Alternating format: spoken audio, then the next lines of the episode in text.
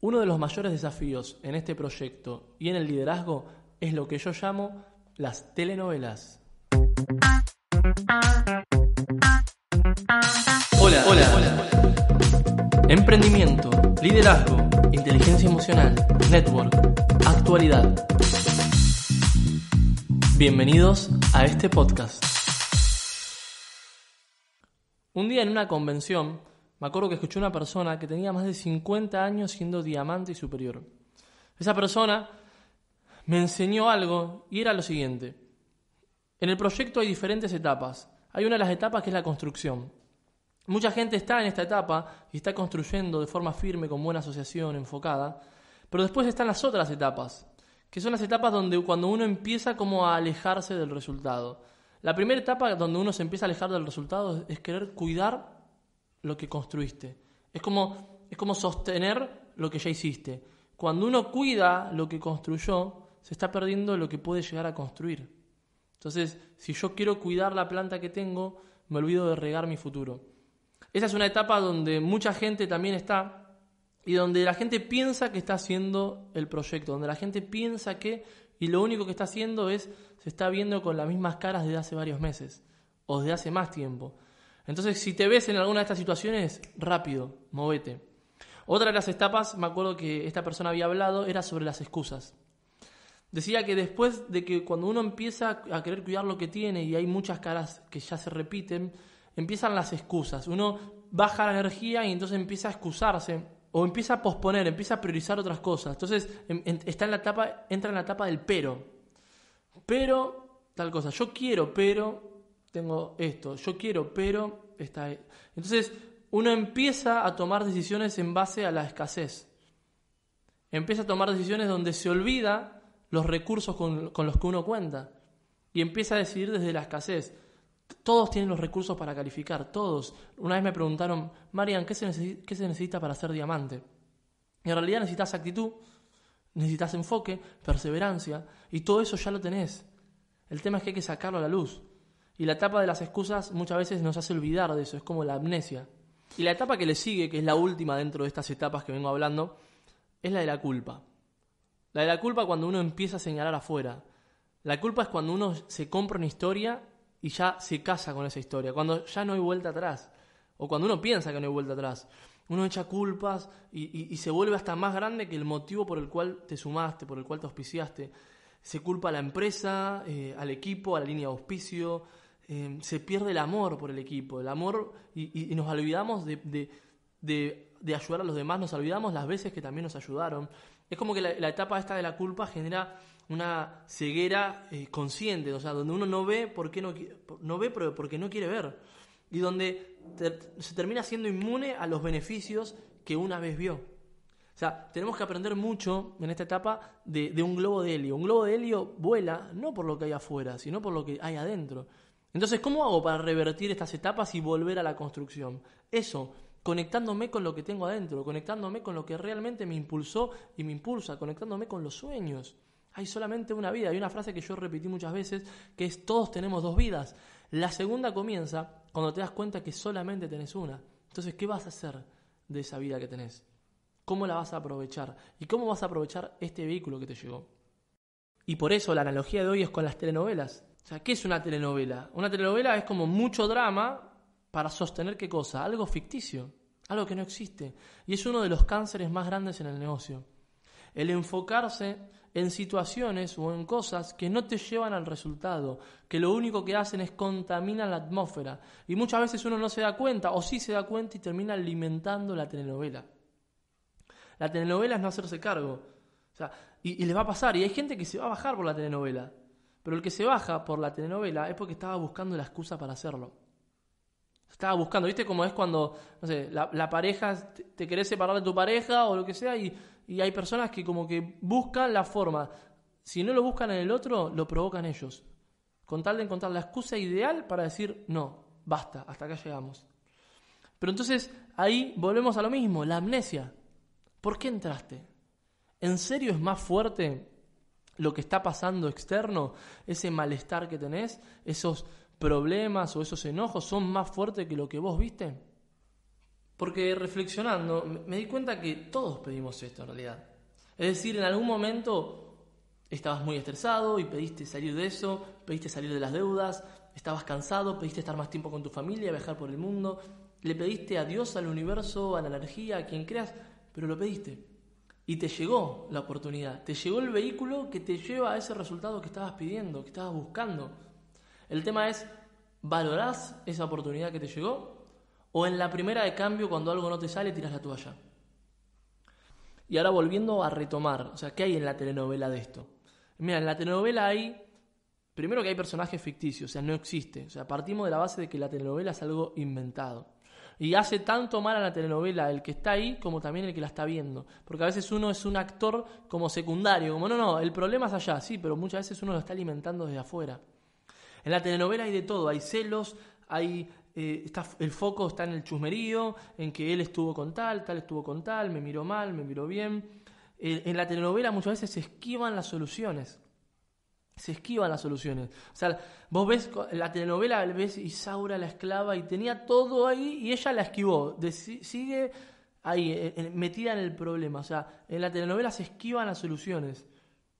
También hay muchas decisiones emocionales.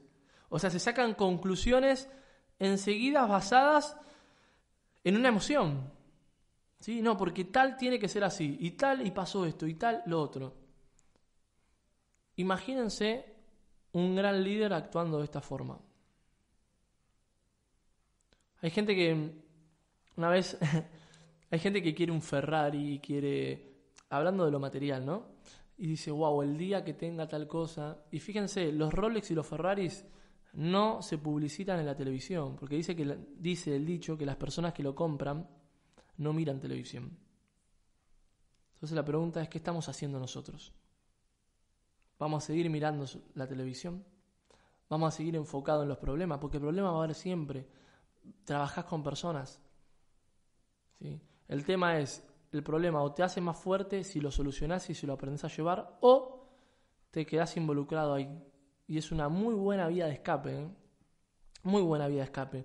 Pero, como te dije, como somos en lo poco, somos en lo mucho. Y va a volver a aparecer esto. Entonces es momento de cortarlo de raíz. Es momento de escuchar a la línea de auspicio. Es momento de abrirse. Es momento de darse cuenta de que tenemos todo para salir a ganar. Pero que elegimos quedarnos ahí.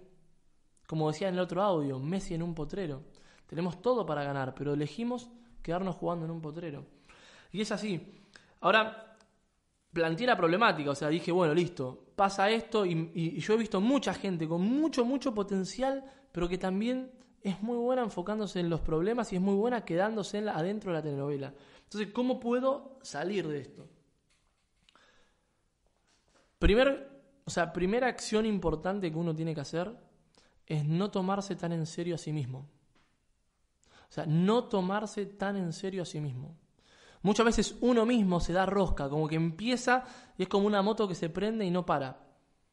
¿No? Y uno prende la moto y empieza, ¿no? La cantaleta, empezamos a hablar y a sacar conclusiones y no, porque me hizo esto. Y nos empezamos, empezamos a alimentar la misma bronca, el mismo enojo, la misma frustración.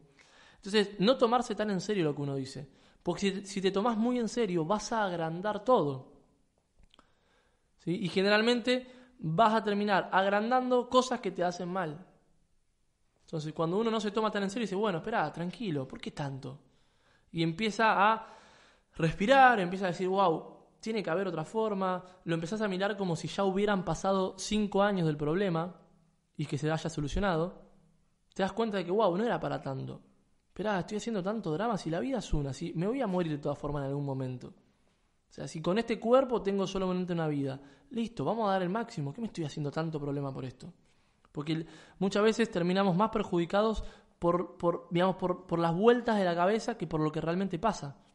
¿Sí? O sea, a veces es mucho más el pensamiento que tenemos que lo que pasa. Lo que pasa es que hay que seguir solucionando. Lo que pasa es que hay mucha gente que porque no tiene ganas de construir por falta de visión, se está enfocando en problemas. Y hay otra gente que, se que dice, claro, yo tampoco tengo ganas de construir. ¿Sí? Me da fiaca hacerme libre. Entonces agarran y ¡pum! se empiezan a juntar. Entonces ahí el líder, y a veces por falta de, de, de, ímpetu, falta de carácter del líder, se sigue aumentando. Entonces lo primero es no tomarse tan en serio. Otra cosa es aprender a pedir perdón. Cuando uno pide perdón, está hablando de la valentía, está hablando de que soltás el ego. Cuando vos pedís perdón, no es solamente un perdón, es, disculpa, es estar agradecido, es el, o sea, el acto de pedir perdón es un acto de amor propio. El acto de pedir perdón totalmente es un acto de amor propio. Y hay mucha gente que no, que vive enojada, que vive en la misma y pasa mucho tiempo. Y no se dan cuenta de que la palabra perdón es una liberación, pero no el perdón por decirlo, no, el perdón acompañado de una acción y de un cambio de comportamiento. Entonces, cuando yo no me tomo tan en serio y, aprendo a pedir disculpas en lo que tenga que pedir, aprendo a, a, dar el brazo a torcer, ¿sí? a no querer tener la razón en todo, que es otro, otro tema también, uno a veces, muchas veces quiere tener razón, no, porque soy el upline y quiero tener razón, no, y a veces hay que dar el brazo a torcer. ¿Por qué? Porque hablamos de liderazgo. Y el liderazgo no se trata de quién tiene más la razón, si no, no sería liderazgo.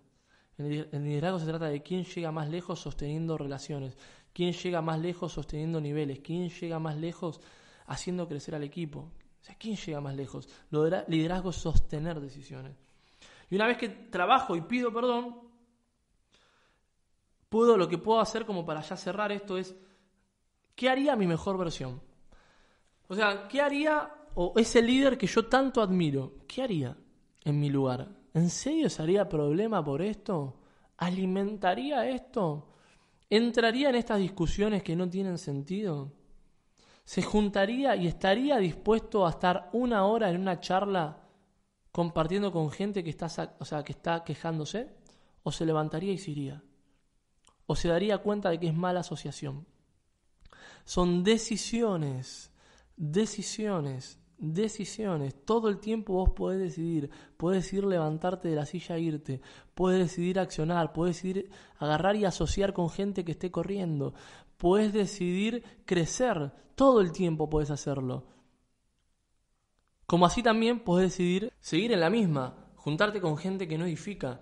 Que mira los problemas y que hace foco ahí. Si te juntás con dos negativos, y el tercero vas a ser vos. O sea, no interesa si si tiene o no tiene razón lo que está pasando. Interesa qué hacemos con eso, o sea, qué hace con eso. O sea, no es lo que te pasa, sino qué haces con lo que te pasa. Por eso aprendamos a salir de las telenovelas. O sea, no tenemos que ser ni protagonista ni espectador. O sea, si vamos a ser protagonistas, tenemos que ser protagonistas de lo que queremos realmente, de nuestra vida. O sea, si tenés tiempo para enfocarte en los problemas porque no estás construyendo.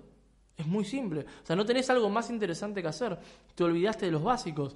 Y ahí viene la frustración. La frustración se genera fuera de la cancha. O sea, se trata de volver a estar en los básicos. O sea, empezar a jugar adentro de la cancha y no mirarlo desde afuera. La gente que se frustra, se frustra siempre mirando desde afuera. Es imposible que te frustres dentro de la cancha, accionando. Es imposible que te frustres mirando a la cara a la otra persona y viendo cuando le brillan los ojos, despertando sueños. Es imposible que te frustres. La frustración viene cuando uno deja de hacer. Y esto muchas veces no nos enseñan en el colegio, a sostener decisiones, a afrontar nuestros miedos, a ir por más, a entender de que si alguna vez nos frenamos, tiene que ver con que dejamos de accionar, nos olvidamos de los principios, de los básicos.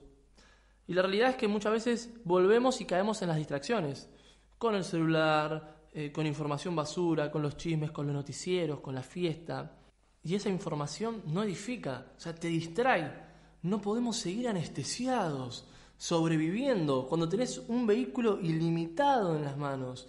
O sea, hay que autocachetearse, tenemos que reauspiciarnos mentalmente si es necesario.